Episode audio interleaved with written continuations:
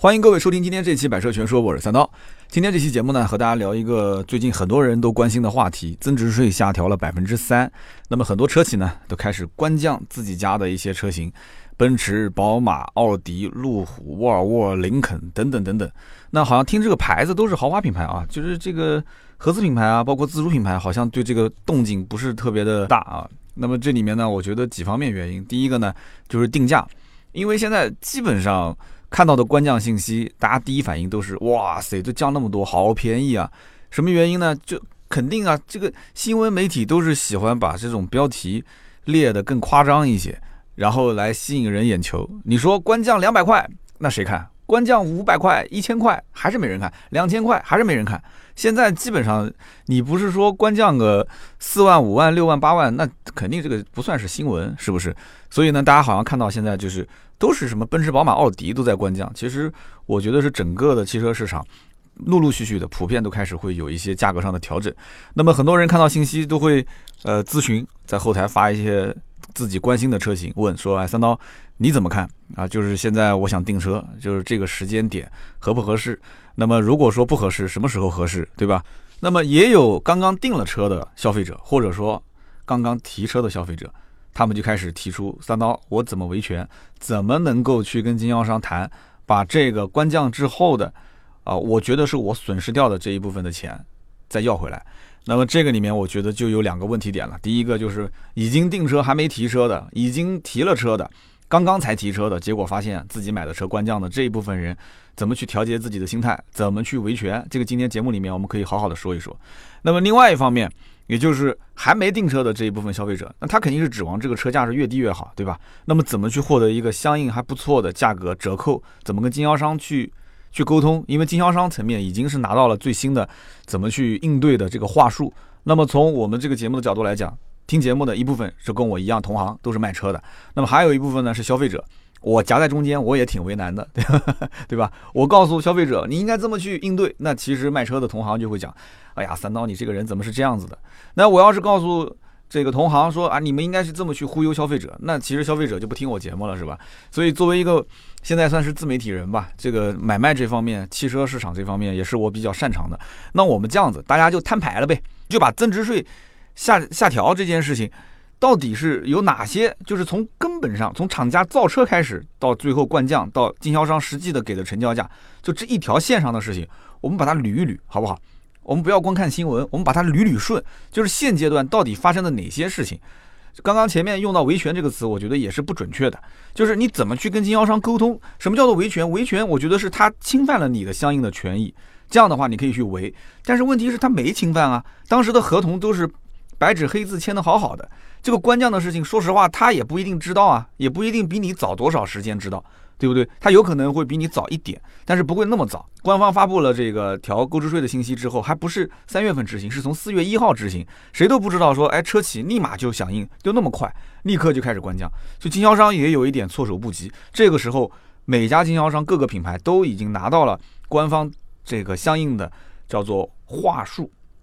就是怎么去稳定订车客户的话术，怎么去吸纳啊，让这个摇摆不定准备订车的还没给钱的这个客户，让他赶紧给钱。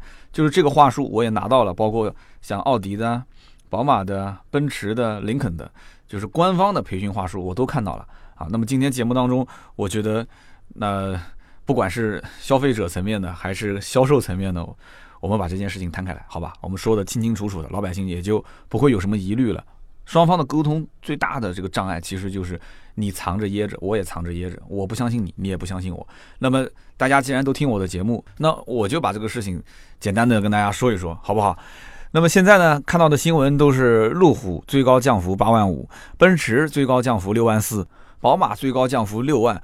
那看到这样的新闻，谁不想点进去看看呢？对不对？自己可能最近正在研究奔驰、宝马、奥迪的车价，结果发现哇，现在官降了，看看自己的车是不是也官降个五六万块钱？怎么可能呢？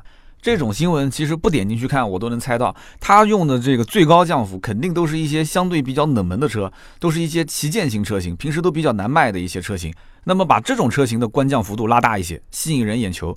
那么它其实就是不官降，终端的优惠幅度也很大。那么利用官降吸引一波这个注意力，再去引导他去看自己家的那些其实没怎么官降，官降幅度很小的这些车。其实就是无形之中打了一波广告嘛，不就这个概念嘛？所以看到这些新闻的时候，有一些刚订车的客户一看说哇降了六万，赶紧冲到 4S 店跟这个 4S 店的销售想去讨说法。兄弟们不能这么玩啊，不能这么玩，这是浪费自己的时间啊，对吧？你你你你如果想说我现在眼睛一闭一睁，好几万块钱没有了，但是你得先看看啊，你看看你自己的车降了多少钱，然后你心里大概有个数之后，你可以到经销商店里面去谈，或者说你可以换一个这个自己家的亲戚，如果他有时间，你换他去店里面去谈，就是按照官降的这个价格，你试探一下，对吧？七大姑八大婶他们家的儿子女儿，你让他去换个名字，换个手机号码，你让他去问一圈，你看看你的车价是不是在这个时间点。有过这个变更，如果有过变更的话，那我觉得你再去跟经销商谈，你说你们现在如果以官降的价格再按照以前我买车的折扣，那我心里面是有点不甘心的，因为我刚刚才订车，这个我指的是订车。如果说你已经提了车了，我是强烈不建议你再去询价了，能理解我意思吗？这个是自找烦恼。为什么？两个方面，第一个，你已经订了车了，票也开了，牌也上了，什么事情都已经落定了。货款两清，那这个时候你再去问价格，你别说现在官降，就是不官降，你隔一个月去问，你的车可能价格已经变了。那我就想问了，你这车子才买回来，隔了一个星期或者隔了十天，你跑过去再问，结果价格比你问的更低，那这不是自寻烦恼吗？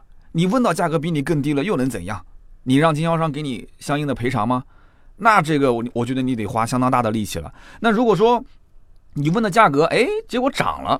那你还退钱给经销商吗？那肯定不会的，对吧？那你只能说自己暗暗得意，哈，我的车买回来之后，现在优惠幅度本来是二十三个点，现在变成二十个点，我好开心啊！我就想问了，这有什么开心的呢？哈 哈，这有什么开心的？你出差一周，车子放家里面七天没有开，我这么跟你讲，你这七天，对吧？什么停车费啊，什么车辆折旧费啊，包括你的每一天的保险啊，它都是在消耗你的钱。就是这么回事。那你这样算的话，你其实也是很亏的，对不对？你不如晚买一点。我以前帮大家算过一笔账，你你真的不想用车，或者是你不是刚需用车，那你可以把你的用车计划往后延。你每往后延一个月，你其实无形之中你这个成本是省下来的。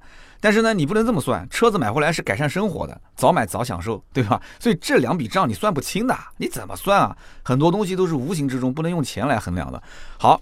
讲了这么多都是做铺垫啊，接下来讲就是讲很多的一些消费者想想去 4S 店找销售顾问谈谈心啊。这个谈心呢就分两种嘛，第一个是已经订车的想谈谈心，还有一个没有订车的想订车的。那么已经订车的找销售肯定是想跟他谈，对吧？包括已经提车的客户，对吧？我现在心里不平衡，你的车价现在官降了，那我肯定是要讨说法。但是你会发现啊。销售看到你来讨说法，其实他一点都不慌，他一定是气定神闲跟你在聊天。为什么呢？因为他肯定料到了嘛。而且我刚刚节目一开始就说了，厂家在官降同时已经发到每家经销商怎么应对客户，包括每家 4S 店晚上开会，当天官降的信息进来，当天就要开会，就是让每一个销售顾问要过一遍。就怎么去应对这种事情，就是已订车客户、已提车客户以及未订车客户这三类，我们怎么去应对它？再换句话讲，这种情况大家想一想，最近这两年又不是第一次出现。那包括这个进口关税下调，包括增值税也曾经下调过，但虽然只有一个点啊，不像这次三个点那么那么那么多。其实一个点、三个点真正反映到市场层面上来讲，我觉得差别也不会太大。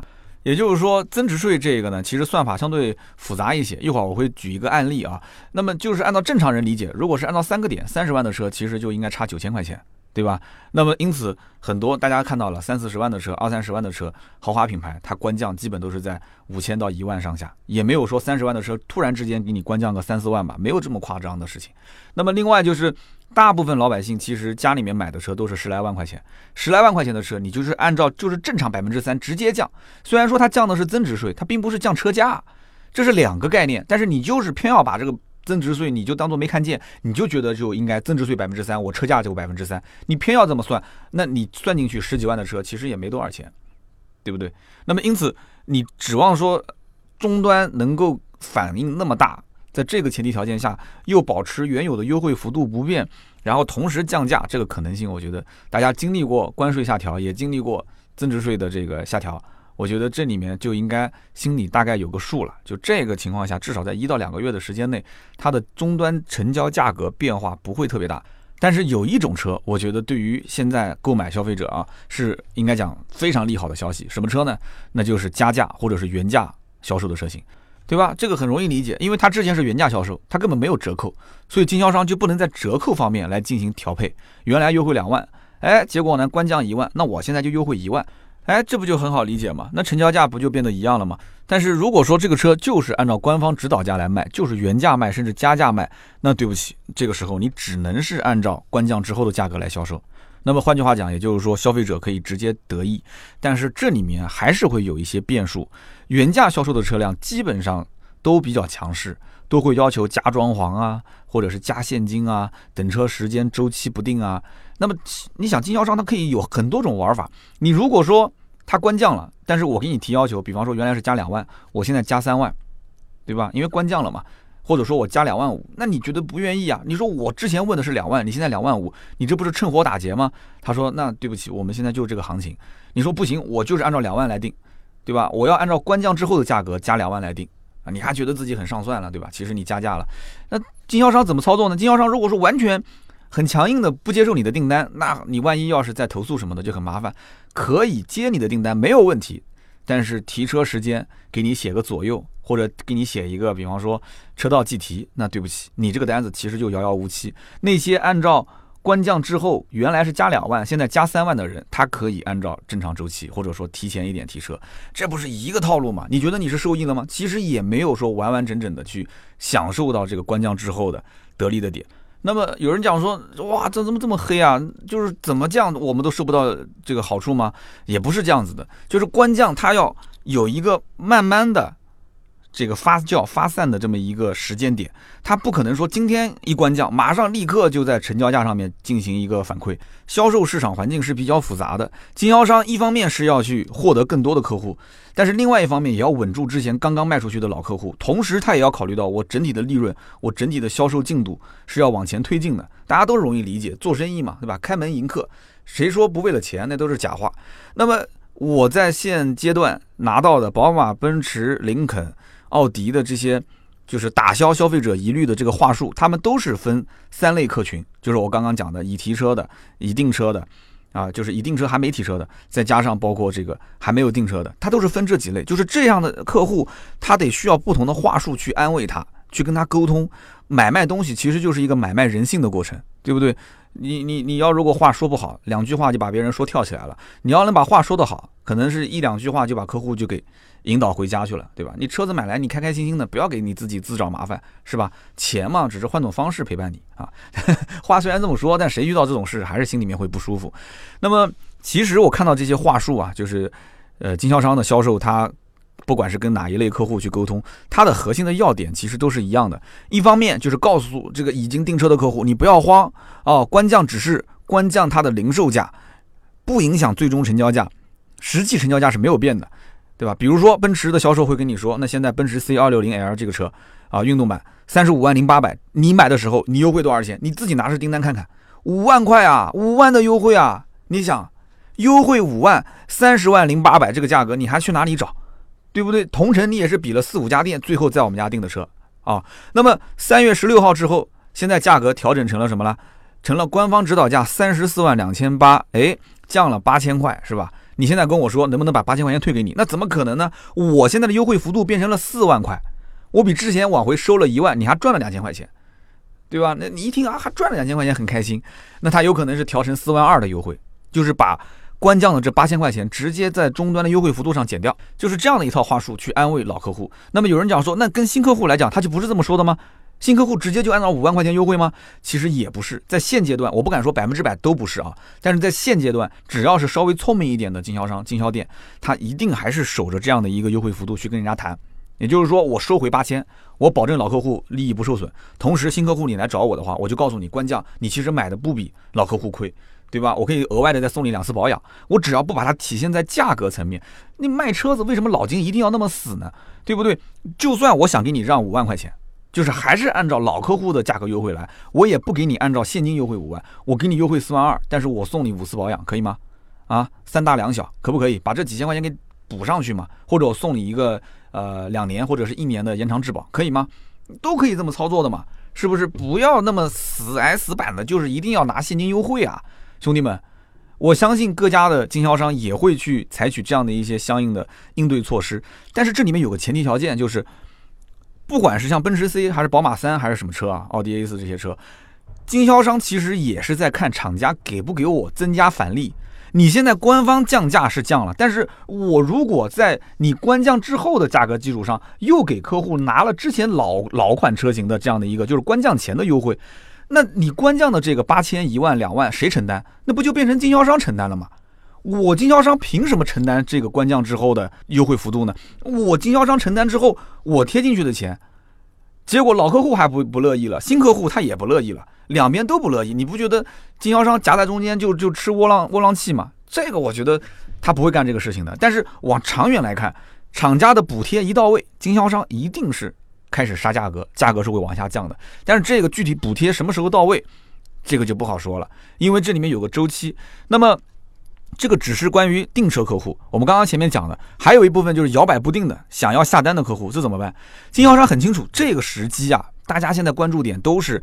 啊，这个增值税下调百分之三，然后大家都是趁着这一波看到官降了，都到 4S 店过来去了解相关的信息，这不就是免费广告吗？增加了很多的客户到店，那开心的不得了，是不是？这这段时间大家去星期六、星期天到 4S 店逛逛，应该人气是比之前要旺很多，对不对？因为都知道官降消息，经销商这个时候你只要告诉老百姓，哇塞，这是千载难逢的一次机会啊！这个官降之后的价格，那就跟白捡一样，对吧？这价格非常实惠，对吧？错过这个村就没有这个店了，赶紧出手。那有人会问，我又不傻，你刚刚前面讲的跟现在说的这不是自相矛盾吗？你前面讲说终端的优惠幅度一调整，其实跟之前的价格没区别。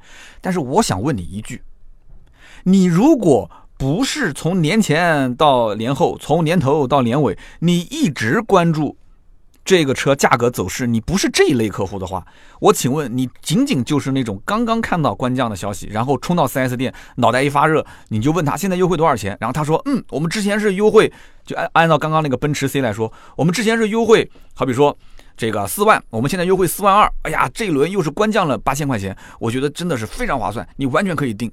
你一听，哇！之前优惠四万，现在优惠四万二，再加上这这个官降八千，那不等于是多优惠了一万块钱吗？不错，可以考虑啊。就是只要大家销售在这个城市里面统一按照这个话术来说的话，那其实刚开始进店第一次询价的人，他心里是不能判断出这个价格到底是不是很好的。你除非就是长期去研究，有多少客户现在长期一而再再而三三而四，天天天天跑 4S 店去询价呢？我觉得这种人也不多吧。一般都是手机网上看看，大概就知道个价格了啊，自认为自己好像了解价格了，跑到 4S 店最多去个一趟两趟，就差不多把车给定了，就甚至恨不得今天去就把今天车提回来才好呢，对不对？很多人都是这种心态啊，就啊就就想赶紧开回去给邻居看看啊，给这个同事看看，对吧？所以你没有那么多的时间会去反复询价，所以在这样一个前提条件下，这一套话术其实用在这一类的客户身上是非常非常管用的。那么讲到这里。一直在提这个增值税，增值税。有人讲说增值税到底是什么东西呢？那么正好趁今天这个话题，我们反正也是一个泛汽车类的一个节目，对吧？那么我们谈到这个点，我们就跟大家好好说一说。我自己其实，哎呀，学的东西也基本上还给老师了啊。我学的就是跟经济相关的，那么尽量不说错，好吧？如果说错了，大家这方面的专家啊，我们这边肯定有做财务啊、做税收方面的一些专家。希望大家在我们的节目下方留言评论，然后给我做一个点评啊！如果有说错的，帮我纠正一下。那么这个话题呢，其实有点枯燥，所以呢，我短暂的把定义说完之后，就说一个故事给大家听，理解一下这个增值税到底是怎么个意思。那么增值税呢，如果按照定义上来说呢，它就是以商品含应税劳务在流转过程当中产生的增值额作为计税依据而征收的一种流转税，这听起来有点绕啊。那么从计税的原理上来说，增值税是对于商品在生产、流通、劳务、服务当中多个环节的新增价值，或者说呢是这个商品的附加值征收的一种流转税。那么实行是价外税的这样的一种方式，也就是说是由消费者来承担，有增值才征税，没有增值就不征税。哎，这个理论啊，好像前面听的有点绕，但是最后几句话好像听明白了，就是呃由消费者来承担啊，有增值就征税，没有增值就不征税，对吧？但是什么叫做增值呢？为什么又要消费者来承担呢？好，那我们就举一个例子吧，就概念说的有点复杂，我上学的时候就不喜欢这个记概念，我喜欢听老师说案例啊。那么举个怎么样的例子呢？就比方说啊，在俺们村啊，俺们村有一个老农民。那么这一位老农呢，他是种甘蔗的。他呢买这个甘蔗的种苗的价格很便宜。如果是有村里面的人，他应该知道，就买种子的钱其实倒不是很贵啊。那么这个我们暂时就不用去去计算它了，忽略一下，好吧？那么他呢把这个种子放呃放到地里面，然后辛勤耕作七八个月之后，哎，结果这个甘蔗呢就成熟了。成熟之后，这个老农想把这一批甘蔗卖出去，想挣一千块钱的利润。这个时候呢，有一个生产这个白糖啊产糖的这个老板过来，想收购这个甘蔗。那请问这个老龙应该开多少钱的价格？有人讲一千块钱的利润，就直接跟他要一千块不就行了吗？好，这个老龙也是这么想的，说那你给我一千块，我把甘蔗给你运走。但是这个老板当时就不愿意了，老板说不行。老板说我买你的这个甘蔗可以，但是你得给我开增值税专用发票。这个老农呢，自己家里面有公司啊，我们就假设他有公司。结果他一听说要开票，哎，他心想说那不行，那不行，肯定不行。为什么呢？因为我如果卖给你，你不要票，那就相当于不开票不交税嘛，一千块钱是净得。但是你如果说要想让我开票，增值税的专用发票一开出去，我就需要缴纳百分之十六的增值税。OK，这很容易理解吧？那么也就是说，一千块钱减掉。一百六十块钱的增值税，我实际所得的话，如果按照一千块钱来开增值税发票的话，我才得了八百四十块钱，那我肯定不接受。我心里面的保底利润是一千块，那这个时候怎么办呢？这个时候就需要含税的票要开到一千一百六，是不是？这很容易理解，因为一百六十块钱是增值税的税费，一千块钱是不含税的价格。那么这样的话，一千一百六十块钱的票开给这个过来进货的这个糖厂的老板。啊，制糖的老板，老板拿着这个票，把这个甘蔗就运回去了。那么就可以理解了，这个糖厂的老板其实他是用了一千一百六十块钱的成本拿到了这一批甘蔗。那么作为这个老农来讲，他一百六是交了税，一千块钱是作为利润进自己口袋。当然了，这只是举个例子，因为这个是属于什么叫自产自销的农产品。大家一听可能就刚才就想讲了，就是啊，你三刀你根本就不懂，实际生活当中自产自销的农产品是免税的。我们只是举个例子啊，这个的确是免税的。那么。接下来就是这个糖厂的老板，糖厂老老板他要把这个甘蔗制成糖，制成糖之后呢，他又把这个糖想拿出去卖，他想挣多少钱呢？他想挣两千块。那么他想挣两千块钱的话，买糖的这个人啊，批发商啊，批发商过来买糖进货，然后到自己的超市再去卖给消费者。批发商呢也需要这个糖厂的老板去开发票，开增值税的票啊，开增值税专用发票。那这个糖厂的老板说，我要保证我两千块钱的利润。怎么保证呢？大家算笔账啊，一千一百六是它的进货成本，对不对？一千块钱的老龙的利润加上一百六的增值税的这个税点，一千一百六。那么我要保证我两千块钱的利润，那我需要再加上一个我应该去缴纳的增值税的相关的这个税款，那么就是两千乘以一点一六嘛。那么我应该开多少钱的票呢？大家算一笔账啊，是不是这样子的？应该是用一千一百六十块钱，就是我的成本。然后再加上两千块钱，就是我的利润，再加上两千去乘以百分之十六，也就是这个我应该缴纳的增值税，把这些钱全部加起来等于三千四百八十块钱，这就是我应该开给这个过来批发我这个糖的这个批发商的增值税的这样的一个发票。金额是三千四百八十块钱。那么有人讲说，这里面包含了多少的增值税呢？你可以算一下啊，这里面其实一百六十块钱是之前我进货的时候它已经包含了，对吧？增值税。那么另外就是我两千块钱不是多出来的利润嘛，也增加了相当于三百二十块钱的增值税。一百六加三百二，相当于我这里面就多了四百八的增值税，是不是这个概念？但是这里面有一个问题啊，老龙当时卖我甘蔗的时候，他这个一千块钱。给我开票开一千一百六，就已经是缴了一百六十块钱的增值税，所以我根本就不用交四百八，我只要交我的利润的两千块钱当中的这个百分之十六就可以了，也就是三百二十块。所以因此，这个相当于是什么？相当于叫做销项减进项。哎呀，这感觉又回到上大学时候的那个上课了啊！销项减进项其实就很容易理解了，因为你手上是拿着之前老龙给你开的这个进货发票，也就是说你的这个进项。这个增值税专用发票，那么你这个时候再开出去的发票当中，国家已经知道了你交过一百六的增值税了，你不用再交了，你只要交三百二就可以了。这个应该很容易理解啊。那么在现实生活当中，其实呃也会出现一种情况是什么呢？就是说厂商采购原材料已经缴纳了增值税了，它可以用来抵扣，一层一层抵扣，最后是什么呀？最后是谁消费谁承担嘛？我们前面不说了嘛。那么糖厂的老板如果说他没有把这个货批发给批发商，而是直接卖给了终端消费者。就是你拿着这个糖回家就炒菜去了，就你卖给消费者，但是消费者买糖的时候，他没有去要发票。哎，很多人买东西他不要发票呢，怎么讲？不要发票的情况下，那这个老板其实如果把三千四百八十块钱的这个货全部卖掉，他实际得到的这些营业额，但是没有开一张发票出去，他等于就省掉了这个三百二十元的这个税费。不就这个概念吗？等于就是增值税这个部分就变成他的利润了，那相当于他就赚了两千三百二十块钱。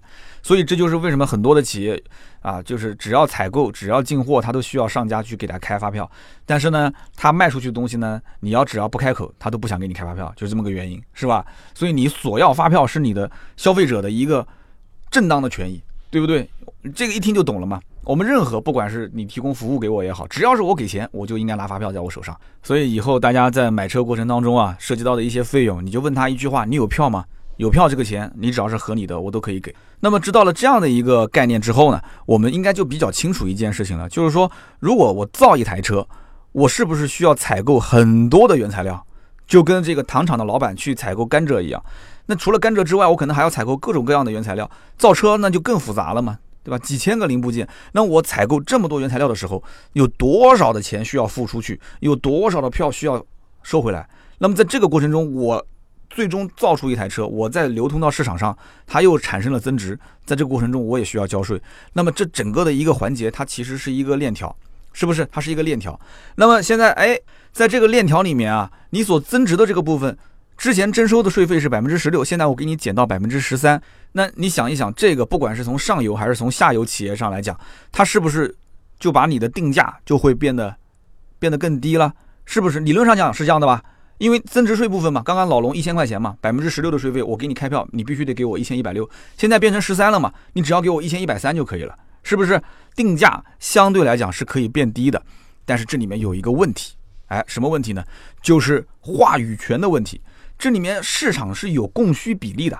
如果说买糖的这个老板，他就是想要去赶紧去进甘蔗，甘蔗已经进不到货了，对吧？但是这个老龙是整个市场上唯一的一个有甘蔗的人。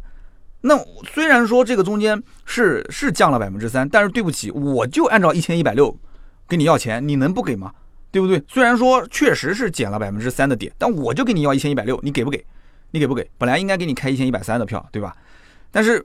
我就按一千一百六的票给你开，而且你就必须给这么多钱，这就是他话语权非常的强，话语权非常的强。但是反过来讲，如果甘蔗已经烂大街了，对吧？这个时候那就是买方市场了，买方市场跑过来说，你这个甘蔗怎么卖？你说一千一百三，一千一百三不行不行，我只给你一千块，你必须虽然我知道降税了，但是你必须把这个十三个点啊，就是百分之十三啊，你含在你自己的这个票里面。那老龙一想，那以前十六个点的时候，你要给我一千块。那我亏的更多。那现在十三个点，好吧，好吧，我咬咬牙，我就给你按一千块卖。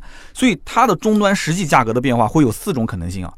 你不要认为说这个好只降不涨，这个也不一定啊。这完全看话语权。这里面会有四种可能性。第一种可能性就是含税卖价下降，含税的买价也下降，能理解吗？它有个上下游的关系啊。含税的卖价下降，含税的买价也下降。这里面就存在于一个它的利润和它的现金流的之间的一些变化了，这就不说了，因为这里面是企业管理方面的一些事情了。第二种就是含税的卖价下降，含税的买家不变；第三种就是含税的卖价不变，含税的买价也不变；第四种就是含税的卖价不变，但是含税的买家下降。大家如果说真的想研究，反过来听，我这里面也有文稿，回头你在订阅号上面可以看到我们的文稿，会更清晰一些。这是企业运营层面的事情，展开来讲的话，那就变成这个股票分析了。那这一波。增值税下调，应该讲股市的反应是最直接的，对不对？我看最近身边好多人看股票嘛，哪些行业是受到影响了，对吧？利润那肯定是相应的，有一些企业强势的企业，它利润肯定是会受到影响，而且是利好的影响。但是呢，消费者会讲，我不管你什么厂家这个是不是利好，我就想问，对于我来讲利不利好？你现在卖家认为的就是你官降就应该是对于我来讲是有利的，这个逻辑其实是没有错的。厂家进货成本高不高？你能不能去压你上游的这个？就是供货商的这个成本，那是你的本事。在市场层面，经销商卖车的时候，虽然还有一个所谓的折扣力度，但是话语权要看是掌握在谁手里面。话语权在卖家手里面，你卖家说了算，我没办法。就刚刚我说的，原价加价销售的车，即使官降，我原价的基础上本来是加两万，我现在加三万，那对不起，话语权在你手上。我看上这个车，我就想买，那没办法，对吧？你捧着钱你要送给别人，那拦都拦不住啊。但是如果说经销商他就是没有话语权，本来就是比较难卖的车，现在又官降了，那怎么办呢？那就必须得调整啊，是不是？而且这种调整怎么说呢？那就看你能不能稳得住老客户了。你如果完全不在意老客户的这种吵啊闹啊，对吧？他吵闹他其实也没有理由啊，他车子都已经定了或者已经提了，那你就直接一把头给他降到底，你就告诉所有的新来的消费者，你说我们就是官降基础上再给你折扣，而且折扣比以前的折扣还厉害。哇塞，那你要是这么强硬的话，我觉得真的是六六六了。那老客户要过来跟你吵、跟你闹的，那你就一个一个安抚吧。但我就觉得大部分的经销商不会这么干的，这么干我觉得没好处啊。因为你新客户他也其实没有得到什么样实际的利益啊，对不对？新客户。真的有多少人知道官降之后，如果保持原有的优惠幅度不变，他真的得利了呢？其实没有多少，他只有少部分的。就刚刚我讲的，就是中间犹豫徘徊不定的这一部分人，一直销售顾问打电话问他能不能来定，能不能来定。然后这个人讲说，你要如果能再优惠三千块，再优惠五千块，我就定了。也就是这一部分人，其实是现在可以立马收割的订单，对不对？所以完全没必要，经销商完全没必要大面积在现阶段去。调整价格，那就是自找麻烦嘛。所以现在有很多经销商就是装傻充愣，对吧？你官降了，我回收，我回收优惠幅度。那么厂家有没有可能在近期给经销商立马就执行相应的补贴政策呢？我觉得快的其实已经是给到了，但是只是在政策里面给啊，就是实际的钱还是没给到。但是慢的话，我觉得很多的品牌还没有完完整整的给到经销商一个返利的政策。就刚刚我前面不讲了吗？你官降了，我经销商不能去承担这个补贴啊。对不对？你官降是你厂家的事情，所以你应该对我的进货价格方面进行一些调整，进行一些补贴，我这样才能在终端的优惠幅度上进行反应。那么，如果现阶段厂家说四月一号才执行百分之十三的这样的一个增值税的税率，可是我现在在造车的过程中，我的原材料采购都是在三月份甚至二月份采购的，现在也不过才三月十九号，我后面再采购的到三月三十一号之前，成本都没有降啊，四月一号之后才降啊。那我想问你。我为什么要给你去制定这个相应的返利政策呢？那经销商就不愿意了，说，哎，那你的你的这个零配件价格涨不涨、降不降，关我什么事啊？你现在官降是已经打出去的消息了，但是这种对话会出现吗？你觉得经销商会跟厂家这么拍着桌子说吗？不可能的，互相之间都会形成一个默契，厂家肯定多多少少会相应给一些补贴，但是这个补贴的时间长和短，这个不确定的，什么时候能补到位，补多少，这都是不确定的。对不对？但是，一旦要是补下来之后，经销商拿到这笔钱了，那这个整体的车的价格走势还是会往下降。那么，因此现阶段，我觉得经销商就是干两件事情：第一个就是安抚老客户情绪，第二个就是趁机赶紧刷一波销量。聪明的经销商其实都很清楚，长远来看，车价肯定是会降的。你现在官降，就意味着你将来你折算价格的基盘的这个价格，它是已经变低了嘛？所以你现阶段只是给个解释，只是给个交代。稳住现在的行情，安慰安慰老客户，安慰安慰已提车客户，对吧？那么时间过个短则半个月或者是一个月，长则可能两个月。现在市场竞争这么激烈，一个城市同一个品牌何止一家店两家店啊？有的都是十几家店，对不对？那你不让别人自然会让，在这样的一个市场环境里面。再加上厂家现在如果说已经显示官降了，如果说返利的政策也给到位了，他肯定会压经销商的货，肯定会让经销商赶紧要加快销售的步伐啊，把这个货赶紧往外销啊，对吧？这么好的机会，如果说这一波你要不去把销量刷上来的话，他们都去买了竞品的车型，那对不起，这个责任谁都担不起。所以因此，我个人判断，将来降价还是会有的啊，不用急。那么现在这个阶段，大家如果跑到 4S 店去，你一定会听到销售的解释，基本都是这样的啊。现在的增值税这个降低了百分之三，对吧？但是并不是车价降百分之三，增值税的税率呢是政府啊为了让税给厂商，让厂商获得更多的利润，鼓励他们去生产创新，激励他们去投资研发啊，让整个制造业去升级。哎，这个话听起来好像有点偏官方，但是这个话其实就是事实。现在整体的这个增值税的下调啊，我个人觉得就是。想带动这个整体的实体经济往一个比较好比较高质量、比较好的这个状况上去发展，对吧？大家对整个经济环境其实很多人都不看好，但是哎，这个实体经济这么多年一直没什么发展，调整一下增值税，应该会有一些起色。所以销售如果跟你说这番话，我觉得你应该鼓鼓掌啊，挺好的，就说明他这个站的高度啊，平时这个学习强国的这个软件用的也挺挺多，挺好的，我觉得真不错。但是消费者可能他不一定认。为什么呢？我来买车，我认的是我口袋里面到底要掏多少钱，这个是最关键的。大道理呢我也懂，但是这个我现在面临的是一个实际的经济利益的问题。也就是最终的这个车辆的成交价到底对于我来讲有没有影响？好，那我刚刚前面解释的也很清楚了，厂家目前就是在根据这个调整后来给政策。那这个政策，销售顾问一定不可能说啊，这个政策我们已经下来了，或者他不会给你提返利政策的，哪有买车的人去跟销售顾问去聊这个东西呢？对不对？但是经销商肯定是根据制定的返利政策，并且已经确定了。后期厂家要补多少钱才能给你进行价格的调整？而且我刚刚不说了吗？四月一号开始，这个降税政策才执行。现阶段其实厂家对于它的制造成本来讲，并没有实质性的降低嘛。我们以前也说过，一台车实际的它的成本是多少？然后税费是多少？最终它的应有的利润是多少？我们帮大家分析过嘛？它的成本大概在百分之四十到百分之五十，就是一个车价的，比方说十万块钱的车，成本应该在四到五万块钱，四到五万块钱税费大概在百分之三十，也就是三万块钱左右。然后实际厂家的利润十到十五个点，经销商的利润十到十五个点，大概是这么分配的啊。这大部分的车企应该是这样的。那么这个增值税只是它其中的一个环节而已，一部分的这个税费，仅此而已。所以呢，现阶段我觉得大部分品牌还是会保持相应的折扣力度，不会大跳水、大降价。这个政策出来的时候，也不是为了去扰乱市场，让市场的价格变得混乱，不是的，它还是希望能够相对来讲促进整个的实体产业往一个好的方向发展，让整个的这个市面上的这个销售啊，呈现一个不要那么大的下滑幅度，就是维个稳吧，啊，可以这么理解。你说要爆发式增长，这也是不可能的事情啊。那么。经销商最理智的行为就是把手头的订单的客户慢慢的消化掉，然后有一个过渡期。我刚刚前面也说了，短则可能半个月到一个月，长则一到两个月。就这个过渡期过后，就按官降后的价格再重新制定优惠幅度，这种可能性是最大的。那么现阶段，我觉得最麻烦的还是那种原价订车的客户，甚至是原价提车的那一部分客户，车已经提走了，货款两清了，而且都是原价买的车，甚至还加价，现在官降好几万。那这个肯定很多人是没办法接受的。那么对于这一部分客户呢，我觉得提车客户真的就很难很难谈。提车客户那真的就只能去经销商店里面跟他好好的就挤两把眼泪吧。那怎么办呢？因为你车都提了，牌也上了，但是手上如果有订单还没提车的客户，我觉得你是有比较充分的理由跟经销商谈，就是说你得给我改价格，你这个不合理啊！我手上攥这个订单，你帮我写的价格二十七万九千九。你现在官方都降到二十六万九千九了，你现在还让我按二十七万九千九的订单合同来提车，那我有点不能接受，我有点不能接受。那可能有一些听友就抬杠了，说那么买房子的话，你车你房子前脚买完，后脚涨了三千块，经销商还能给你还能给你要钱吗？开发商能给你要钱吗？但是车这个东西跟房，我觉得是有两个。不一样的概念，房虽然一部分是居住属性，但是老百姓其实心里都清楚，还有一部分是投资属性。房子如果说不涨，谁去买？如果现在房价一直在往下跌，你买？你不可能买的嘛，对不对？你如果说真的没房可住，那你会去买，哪怕是跌了，你也会去买。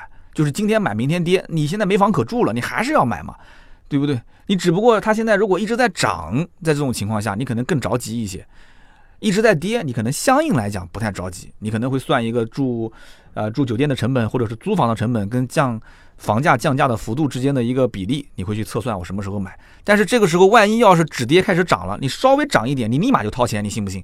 肯定是这样的。但车子不一样，车子基本上很少听说过说价格一直在往上涨的，这个太夸张了。所以因此，在车子这种领域里面，我个人觉得啊啊，车价肯定是越来越便宜。这种大趋势，你即使不是官降，买了车。你也不要再去问价格了，就是已经提了车的，但是手上有订单还没提，赶紧去经销商店里面跟他好好的谈一谈，好吧？你别到时候车子到了，赶紧催你去办交车手续，然后你发票一开，那就什么都凉凉了。那么，呃，我个人觉得啊，在谈的过程当中呢，如果经销商比较为难，就是说，哎呀，我们这个政策之前啊都是总经理签字的，你的订单合同都已经是双方签了字了，你确实也不在，也不太占理吧？但他也知道官降这件事情，还是那句话。价格方面，即使不能动，就要一些跟价格相关的东西。保养是最划算的，保养如果要不到，就赶紧要一点装潢；装潢如果要不到，就要一点它的什么延长质保这些东西。我相信，啊，这个店的相应的领导肯定是有办法的。而且像这种客户毕竟不多，就是短时间内手上订单，我们算笔账吧，一个月如果说按照两百多台车来算的话。这里面陆陆续续这个月还是在陆陆续续交车，就比方这家店一个月销量两百，它到了三月十九号的这个周期交车一般都是在月底交，基本上这个月应该也差不多完成了五六十吧，如果是按两百台算，应该也完成了五六十了。一个月能卖到两三百台的这种，那都是一些相对比较强势的品牌。大部分的品牌其实销量没那么多，一百台车吧。小一点的城市可能也就是四五台、四五十台车，所以他们不会有那么多的订单方面的客户有影响。我觉得啊，应该不会这样。那么好，我们今天啊聊了那么多，那么关于增值税下调之后，大家买车是不是真的便宜了吗？这个观点我建议就是目前阶段并没有真的大幅度的调整价格，但是过了一两个月之后，很多的车价会在官降之后的基础上再回复到之前的这个老款的优惠幅度。所以你如果说看的是这一部分的车型，你可以再等一等啊，不要着急。但是这里面也会有一些例外，比方说啊，像宝马三系这种车，我们之前节目里面也提过很多次了。三系马上要上新款，要换代，那么因此三系的老款本来优惠幅度就很大，那么优惠幅度大呢，它又回收了一点，就是我们之前也说过嘛，宝马厂家对于经销商是配额供货，那么在这个基础上，他又把之前的优惠幅度从二十三、二十四个点收到了二十一、二十二个点，那么在这个基础上，哎，结果现在又开始官降了。就是又官降了一波，大家应该也看到了，宝马三系官降了一万块钱吧，对吧？那么这个情况下，你再去问一问宝马新三系的优惠幅度，我相信经销商有可能就不会说来回调价调那么频繁，他的收优惠的这个点也不会收，说我一下给你收三个点，他可能收个两个点或者怎样。那么只要他有货，他还是愿意定给你的。那么在这种情况下，你说你是订车还是不订车呢？对不对？你明显问到了比之前价格相对还好一点的行情，官降之后折扣力度也没有怎么太大的变化，你买还是不买？我就问你了。那么以后新款上市，新款上市现在不是官降之后吗？官降不存在啊，它新款上市有什么官降不官降呢？它重新定价了，重新定价之后，新三系又短时间内不会出现什么优惠，那我就问了。对吧？那这个时候它到底怎么卖呢？先肯定是原价卖嘛。那以后怎么降，那就再说呗。这跟现在的官降有关系吗？其实没什么关系。增值税调整对它有关系吗？有关系，但是这个关系你不一定能看得出来。包括我们今天在录节目的时候，现在是晚上九点，三月十九号晚上九点。今天是起亚全新的 KX 五上市，那我就想问了，KX 五上市的价格我现在还没看啊，我在录音，它的这个定价。会是高还是低呢？哎，那你说有没有可能在上市发布会之前，它的 PPT 本来定价已经是这样了？好比说是十一万九千九、十三万九千九，哎，结果今天这个价格一调整，它就把 PPT 的那个数字九千九改成五千九，有没有这种可能性啊？那也有啊。可是这种可能性如果出来之后，你知道吗？消费者有感应吗？消费者没有感应啊，只有对比才会有感应嘛，对不对？那么再换句话讲，如果那些原价卖、加价卖的车型官降之后，对你来讲是一个利好的消息，那我想问，那你还犹豫什么呢？你现在是不是奔到 4S 店就去交钱呢？也不一定，这种车你本来就觉得加价啊，或者是原价卖就很不划算，你还指望它降价呢？那么这一轮官降对你来讲，影响到你的消费了吗？让你今天、明天就急吼吼的去交钱了吗？好像也不是那样嘛。所以听完这期节目，你会发现啊，官降。是对于定价来讲影响是比较大，但是对于成交来讲影响并不是那么的巨大。这里面有很多消费者的心态会有一些非常微妙的变化，而这种就是比较微妙的心理上的变化，我觉得你把它利用好了，你是一个非常成功的销售。你这个时间段那真的是订单签到手软。但是你要如果没有利用好，老客户过来找你，你天天就是陷入无穷无尽的苦恼之中，因为你也不知道怎么解释，三句话两句话一说，结果就说的客户直跳，对吧？最近有一部非常好玩的一部剧，叫做《都挺好》啊，我一直在追。《都挺好》里面，那《都挺好》里面其实也涉及到增值税，就是讲这个苏明玉的那个师傅，他的老婆的是是是老婆的弟弟吧，还是什么人，开虚开增值税发票，结果证据被苏明玉拿在手里面啊，就那个女主角。拿在手里面，那这是个非常严重的事情啊，对不对？虚开增值税发票，那是要坐牢的，啊，这是故事的一个情节，其实也是提到增值税这件事情了。那么另外一个就是关于这个说话的技巧，那个男主角他爸就是那个苏家那个老爷子，那说话的简直是我我看的直摇头啊！这所有看这部剧的人都想打他，都想打他。那这个老爷子演的也很好，因为李大红嘛，这个老戏骨李大红演的。那到那个老二他家，老二的老婆家那个丽丽。他们俩要闹离婚，本来他儿子就老大已经就是那个老二的哥哥已经是劝的差不多了嘛，老爷子结果三句话两句话一说，哇，说的那个亲家直接就把他给赶走了。其实现阶段就是这样子，现阶段销售你如果很厉害的话，老客户三言两语就安抚好了，新客户在这个时机我觉得是非常适合签订单的。那么对于那种不会说话的那种。虽然这个厂家给的那个话术我也看了，像林肯的那种都是特别官方的，但是你要吸取它的精华，就是你要去理解它的整个的指导意见。其实我今天是帮大家消化完了以后，又做了这样的一期节目，我没有把就是宝马、奥迪、奔驰、林肯的官方的这个话术，我把那个 PPT 拿出来给你读一遍，我觉得没有必要。这里面有很多东西是官方是站在他的角度来写的，我把他的精神吃透了以后，我觉得你要去了解，你这个时候应该做什么，顺势而引导。这个情况下，老客户安抚好了，新客户去签订单，应该很开心。但是现在肯定有很多销售是不开心的，每天是度日如年啊，度日如年。左边老客户哇很麻烦，右边订单又签不到手啊，客户心理预期又变得很大啊，我能不能优惠再多一些，再多一些，再多一些？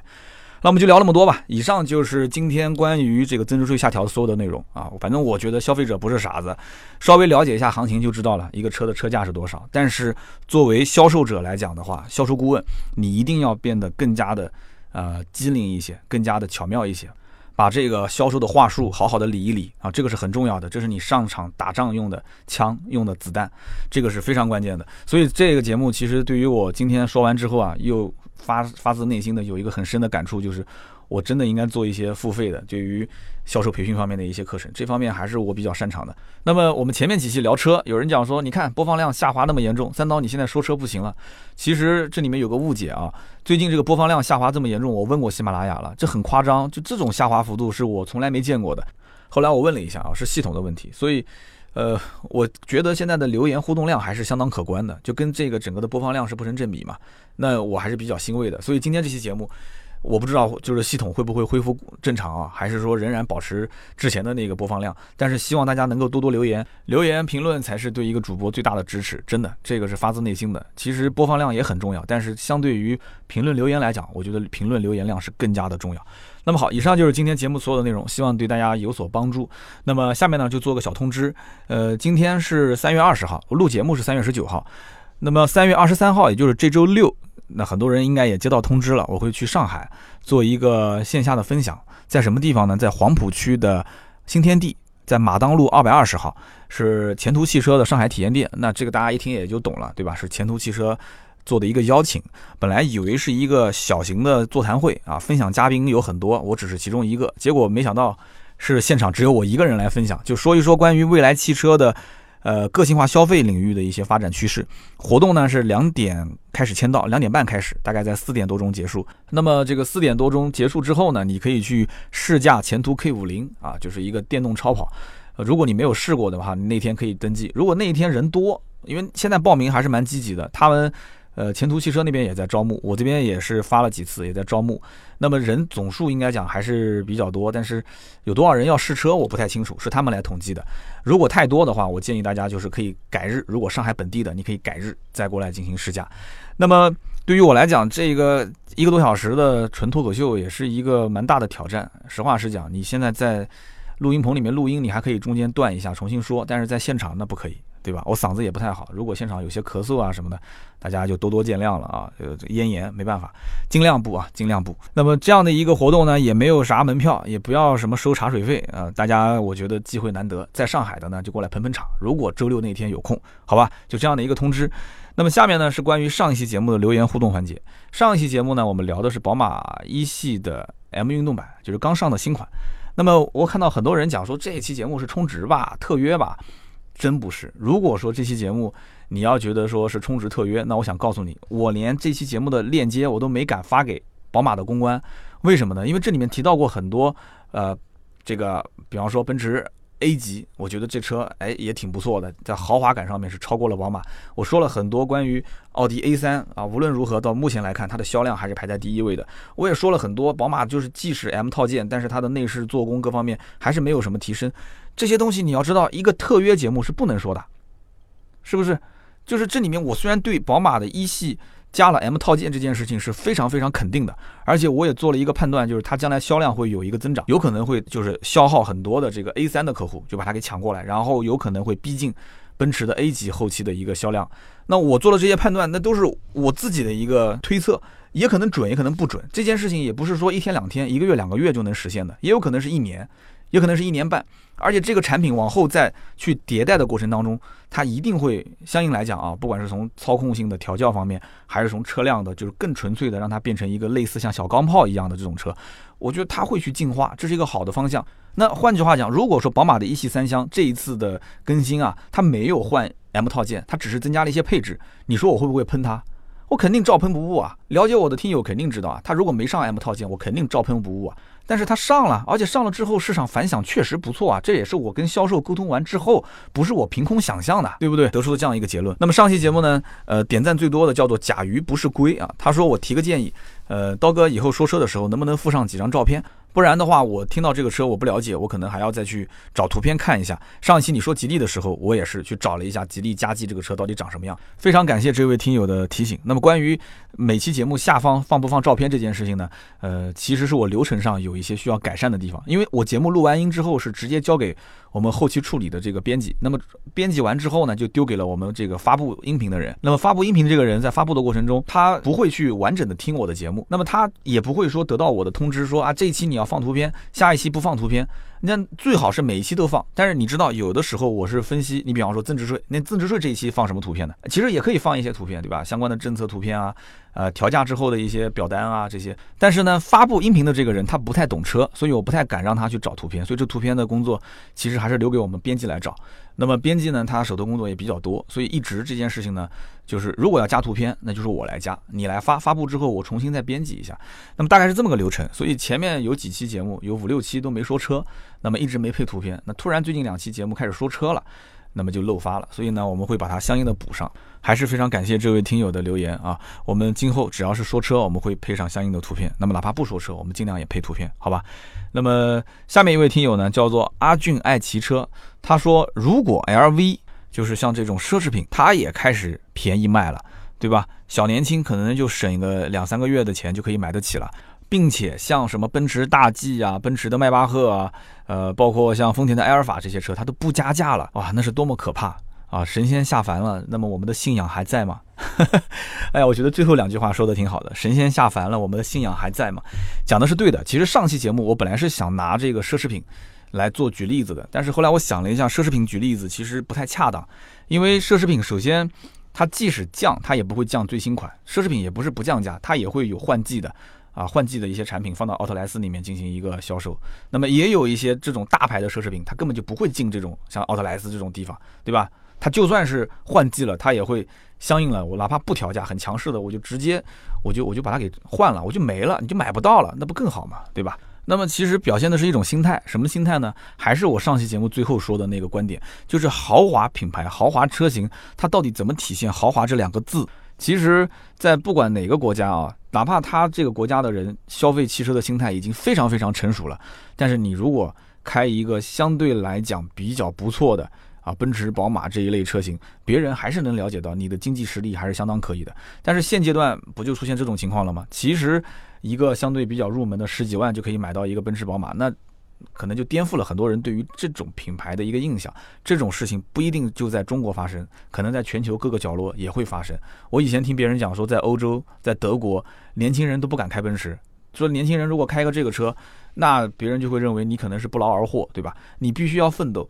你到了一定的年龄，你再去开这个车，别人才会觉得啊，你可能是这个事业上是有一定成就的。所以都很多老头老太，对吧？开着一个敞篷跑车，开着一个小跑车。那么在中国就反过来的，开敞篷的、开跑车的、开好车子的很多都是年轻人。但是这种环境我不说了吗？就当这个品牌开始往下沉的时候，可能慢慢的就会有变化，大家的消费心态都变成熟了，以后就是一个个性化消费的时代。那品牌都已经区分不出什么豪华。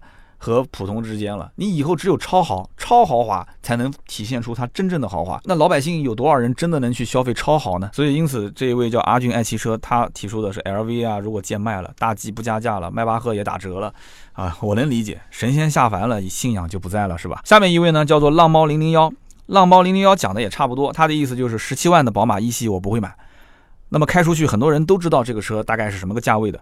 那我不如买一个合资的 B 级车，我觉得还实在一些。这个上期节目我应该也提到了这个观点啊，但是我还是觉得市场是有的，关键看你怎么炒作。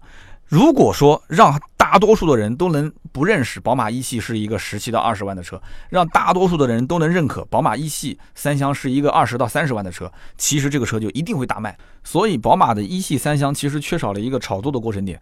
这个车子如果早早先啊，就是第一代车型一上市的时候，它就是捆绑着这个 M 套件，然后就用 M 的信仰。虽然说它是个前驱，对吧？完了之后又是个三缸，但是没关系啊，三缸前驱的车。国产某个品牌又不是没有，它还不是炒作吗？现在都是高性能版，对吧？然后马上后面都要上三百多匹、五百多匹的，哎，炒作的很好啊，是不是？但是谁知道呢？谁知道它真正卖的最畅销的就是一点五 T 的三缸呢，对不对？但是人家有高性能版啊，人家是跑赛道啊、拉成绩啊，哎，这种它都能可以去跑赛道、拉成绩了，那为什么宝马一系三厢不能这么玩呢？宝马的一系三厢又不是没有二点零 T 版本，它又不是不能造一个高性能版本，它跑就是了，对不对？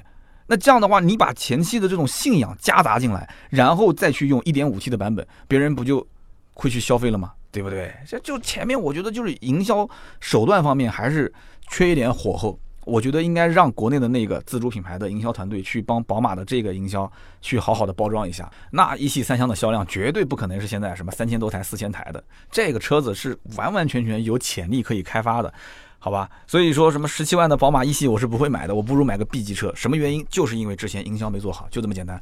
好的，那么以上甲鱼不是归阿俊爱骑车、浪帽零零幺三位啊，是我们今天留言的获奖的听友。那么请你。点击喜马拉雅我的头像啊，右上角我的头像，点我的头像之后呢，留下你的快递信息，我们会寄送一瓶价值一百六十八元的芥末绿燃油添加剂。那每一期留言我们都会抽取三位，好吧？希望大家多多积极的留言和评论。那么以上是节目所有的内容。如果需要咨询新车或者是二手车的价格，可以加我们的微信四六四幺五二五四，是一个私人微信啊，四六四幺五二五四。那么好，节目就到这里，我们周六接着聊，拜拜。